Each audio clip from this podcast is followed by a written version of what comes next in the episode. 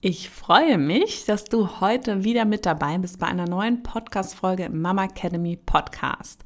Mein Name ist Dr. Rike Herrmann. Ich bin Frauenärztin und eine der Mitgründerinnen der Mama Academy. Und heute werde ich die wohl schnellste Geburt erleben, beziehungsweise euch einmal erzählen. Wir reiten einmal durch die verschiedenen Geburtsphasen einer vaginalen Geburt. Und ähm, ja, ich hoffe, dass ich euch damit so ein bisschen in der Geburtsvorbereitung unterstützen kann, dass ihr so einen groben Überblick bekommt, hey, was wird mich da eigentlich erwarten? Und werde hier und da auch mal so ein bisschen von meinen eigenen Erfahrungen ja, erzählen und die mit euch teilen. Und wenn du Lust hast, dich in deiner Schwangerschaft von uns ähm, begleiten zu lassen, dann haben wir ein tolles fünf Tage Begleitprogramm für dich. Kostenfrei. Du kannst dich einfach mit deiner E-Mail-Adresse registrieren und dann bekommst du in den nächsten fünf Tagen tolle Informationen rund um das Thema medizinische Aufklärung, Ernährung und natürlich auch das Thema Mindfulness. Und wie du, wie du dich anmelden kannst, das ist ganz einfach über den Link unten in den Show Notes. Und dann freuen wir uns natürlich, wenn wir an deiner Seite sein dürfen. Jetzt geht's los mit dem Podcast.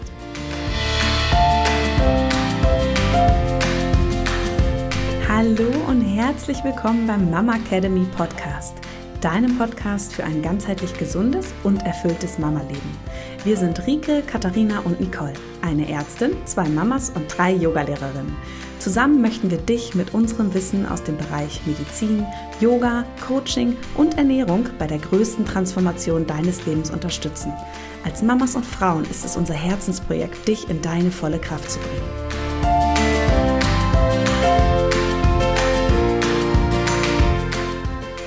Ich habe es ja schon angekündigt. Heute geht es um die Geburtsphasen. Das heißt, ich möchte einmal mit euch besprechen, ja, wie läuft eigentlich so eine Geburt ab, eine vaginale Geburt? Womit fängt sie an? Was für verschiedene Phasen? Was ähm, gibt es der, unter der Geburt? Was passiert da so mit meinem Körper? Und die erste Frage stellt sich ja immer schon, wie fängt eigentlich so eine Geburt an? Wie merke ich eigentlich, dass es jetzt losgeht? Und da gibt es verschiedene Anzeichen. Und ähm, neben den typischen Wehen, mit denen eine Geburt startet, ähm, kann es auch sein, dass man schon früher Anzeichen erkennt, zum Beispiel dass man häufiger auf die Toilette muss, dass der Stuhl weich wird, dass vielleicht der Schleimpfropf abgeht, das heißt der wirklich zähflüssige, dicke Schleim, der am Gebärmutterhals sitzt und damit uns vor aufsteigenden Infektionen schützt während der Schwangerschaft. Wenn der sich löst, dann kann es sein, dass in den nächsten Stunden oder auch Tagen die Geburt losgeht. Vielleicht auch mit so einer kleinen Schmierblutung, man nennt das dann auch Zeichnungsblutung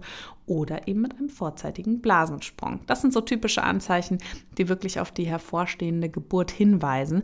Und dann, wenn es dann soweit ist, dass dann auch Wehen einsetzen, dann Herzlich willkommen in der Latenzphase. Die ominöse Latenzphase, von der wenige Frauen wissen und die echt zäh sein kann. Die Latenzphase kann sich nämlich auch mal über Tage hinweg ziehen. Und das ist das, wenn Frauen sagen, meine Geburt, also wenn eure Freundin oder irgendjemand euch im Umkreis sagt, meine Geburt, die ging drei Tage.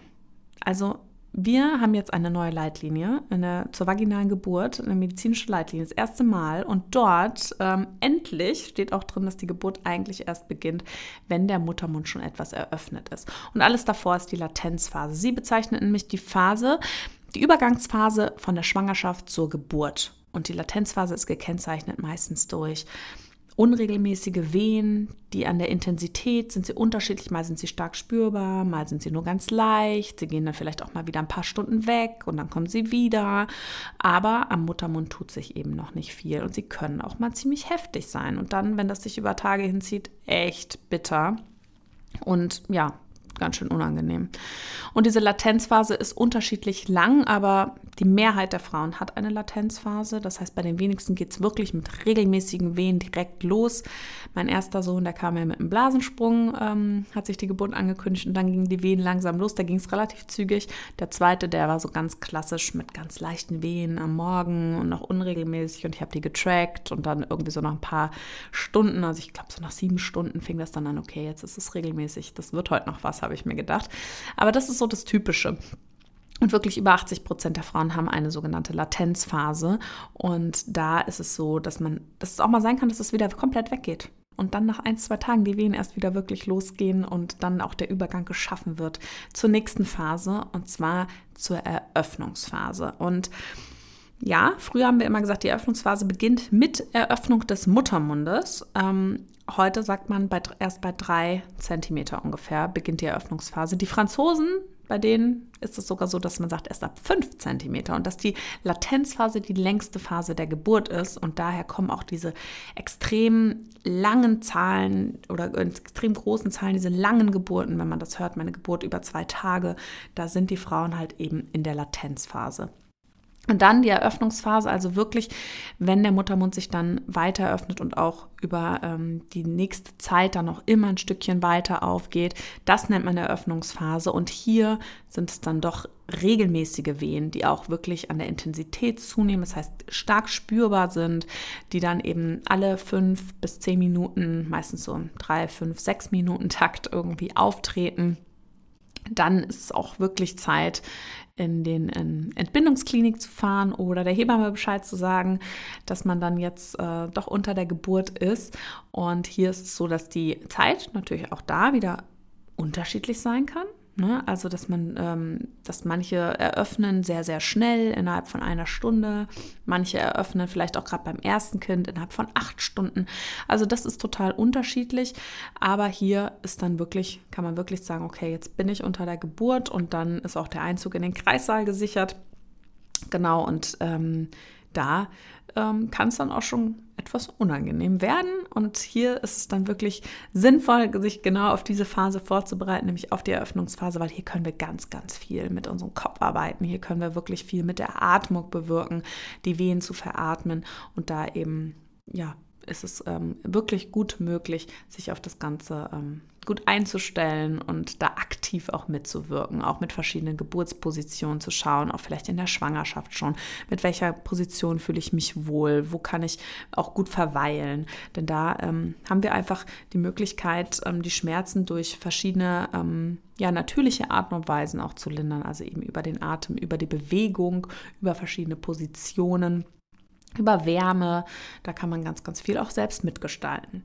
So, dann geht es weiter und jetzt geht es wirklich ans Eingemachte, die Übergangsphase. Nicht alle Frauen spüren die Übergangsphase. Ich habe sie echt krass gespürt beim zweiten Kind. Und zwar bezeichnet man die Übergangsphase von der Muttermundseröffnung von ungefähr 8 cm bis der Muttermund vollständig eröffnet ist von ja, 10 cm. Also diese 2 cm, dieser letzte Rest der Muttermundseröffnung, da werden die Wehen oft nochmal richtig stark. Vielleicht die Abstände auch kürzer. Ich habe wirklich gedacht, okay, ich habe jetzt gar keine Pause mehr. Ich war sehr viel in einer ähm, aufrechten Geburtsposition und das ist noch was, was ich mitgeben möchte. Hier kann auch mal der Kreislauf mit reagieren. Das heißt, hier kann es auch mal zu Schwindel kommen.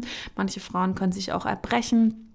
Das ist oftmals in der Übergangsphase, weil das eben auch nochmal ne, heftig ist, weil, der, weil wir haben ja unser vegetatives Nervensystem, was eben auch den Blutdruck reguliert, was eben auch Übelkeit und ähm, ja eigentlich so unser Magen-Darm-Trakt mit reguliert. Der ist eben auch sehr stark ausgeprägt am Gebärmutterhals und ähm, da kann es eben dann nochmal sein, dass sich auf einmal alles ändert, dass sich dein Gefühl ändert. Bei mir war es dann wirklich so, dass ich mich nicht mehr in der Aufrechten halten konnte, dass ich mich hingelegt habe, ich musste auf der Seite liegen und das war nochmal, das ging schnell, aber das war echt nochmal knackig. Und diese Phase nennt sich eben Übergangsphase. Ja, und dann, wenn der Muttermund vollständig eröffnet ist, dann beginnt die Austreibungsphase. Und jetzt ist es so, dass das Kind sich auch erst auf den Weg macht durch das Becken. Das heißt, der Muttermund muss vollständig eröffnet sein und dann kann sich das Kind eben durch den Geburtskanal hindurch ähm, schlängeln bzw. drehen. Das Kind nimmt ja verschiedene Positionen ein, guckt immer, dass es den kleinsten Umfang vom Kopf hat, dass es sich an den, die Form des Beckens anpasst, weil unser Becken ja am Eingang eine andere Form hat als am Ausgang. Das heißt, das kindliche Köpfchen muss sich drehen, um überhaupt durch das Becken hindurchzukommen. Und bis das Baby dann auf der Welt ist, diese Phase nennt man Austreibungsphase. Und diese Austreibungsphase sollte ein bis zwei Stunden eigentlich nicht überschreiten. Das heißt, sie sollte nicht sehr, sehr lang sein, ähm, weil das natürlich auch für das Kind einen Stress bedeutet. Ne? das Becken ist ja auch eng und das kriegt dann Druck ab und deswegen sollte es eigentlich nicht zwei Stunden überschreiten.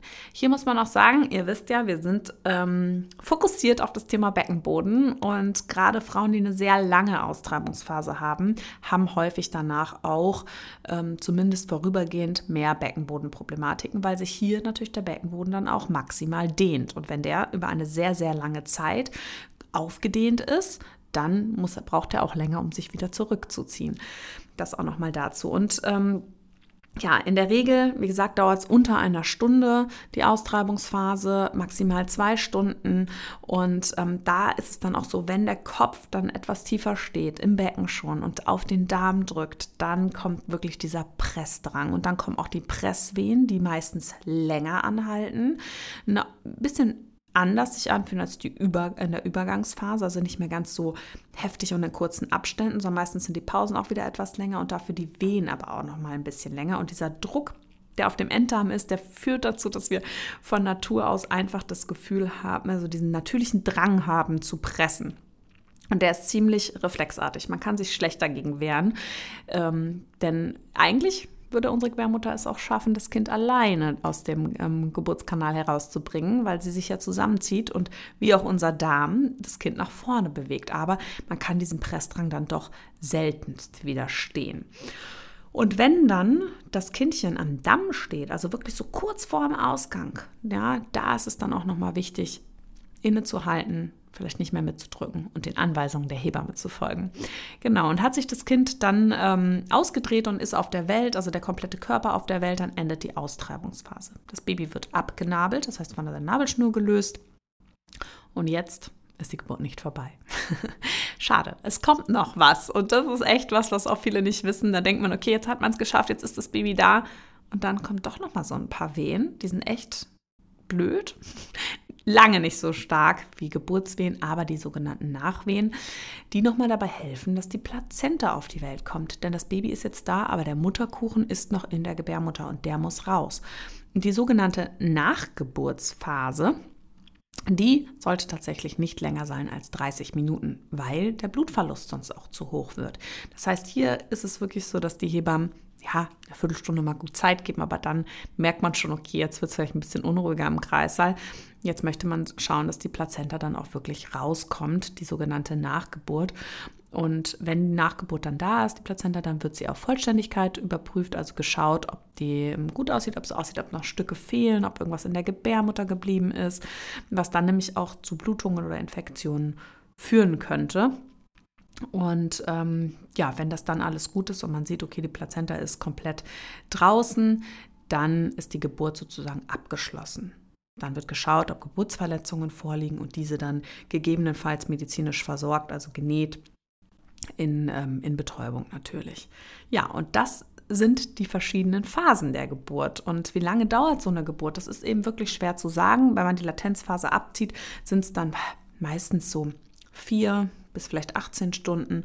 Ganz unterschiedlich und auch unterschiedlich das wievielte Kind ist es, ne? wie groß ist das Kind. Ähm, das, da spielen ganz viele Faktoren natürlich eine Rolle. Und auch nicht jede Frau spürt jede Phase der Geburt so eindeutig. Aber du weißt jetzt einfach mal, okay, welche Phasen gibt es? Was durchlaufe ich? in dieser Geburt, was durchläuft mein Baby, mal so einen kleinen Überblick ähm, was da wichtig ist und dass sich Wehen eben auch unterschiedlich anfühlen, dass es auch mal sein kann, dass du dich an, ähm, anders fühlst, wie zum Beispiel bei der Übergangsphase und dass, wenn das Baby da ist, dass da dann doch noch was kommt und die Geburt dann noch nicht ganz vorbei ist. Ja, also das mal so ein kleiner Ritt durch die, ähm, durch die Geburt. Ich sage ja die schnellste Geburt, die du wahrscheinlich erleben wirst. Und ich hoffe, dass ich dir damit einen guten Überblick verschaffen konnte. Und ich freue mich riesig, das Thema diese Woche auch bei Instagram auf unserem Kanal. Auch da wirst du nochmal viele Informationen finden.